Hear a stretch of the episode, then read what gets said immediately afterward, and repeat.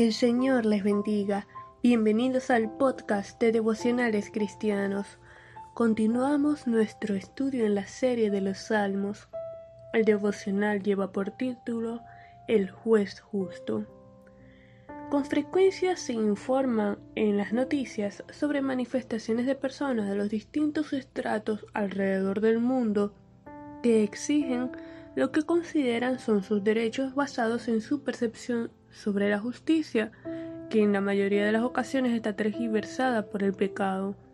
Asimismo, encontramos en los diferentes juzgados jueces que toman decisiones basadas en las evidencias, pero solo uno es el juez justo, Dios, que discierne nuestros pensamientos y escudriña las intenciones de nuestro corazón. El Salmo 50 afirma que Dios juzgará al mundo y los cielos declaran su justicia porque Dios es el juez en el verso 6. Todos estaremos delante de su presencia, unos para condenación y otros para salvación eterna. No hay nada oculto a sus ojos.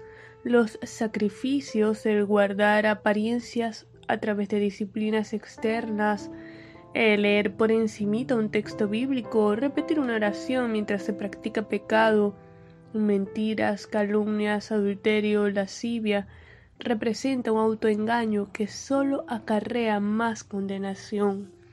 Hoy Dios nos hace un llamado al arrepentimiento, a ordenar nuestro camino para andar en santidad y poder ver su salvación. Entonces, por amor y en gratitud, sacrifica a Dios alabanza y paga tus votos al Altísimo, e invócame en el día de la angustia, te libraré y tú me honrarás. Salmo 50 versos 14 y 15. ¿Estamos viviendo de acuerdo a nuestra justicia o de acuerdo a la justicia divina?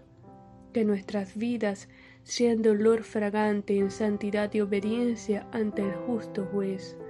Vamos a orar. Señor, te alabamos, te bendecimos y glorificamos tu nombre, porque solo tú mereces honra y honor.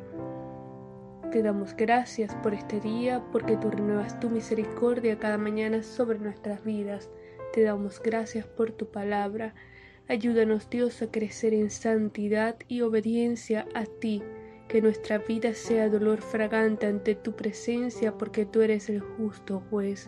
En el nombre de Jesús te lo pedimos y te damos gracias. Amén.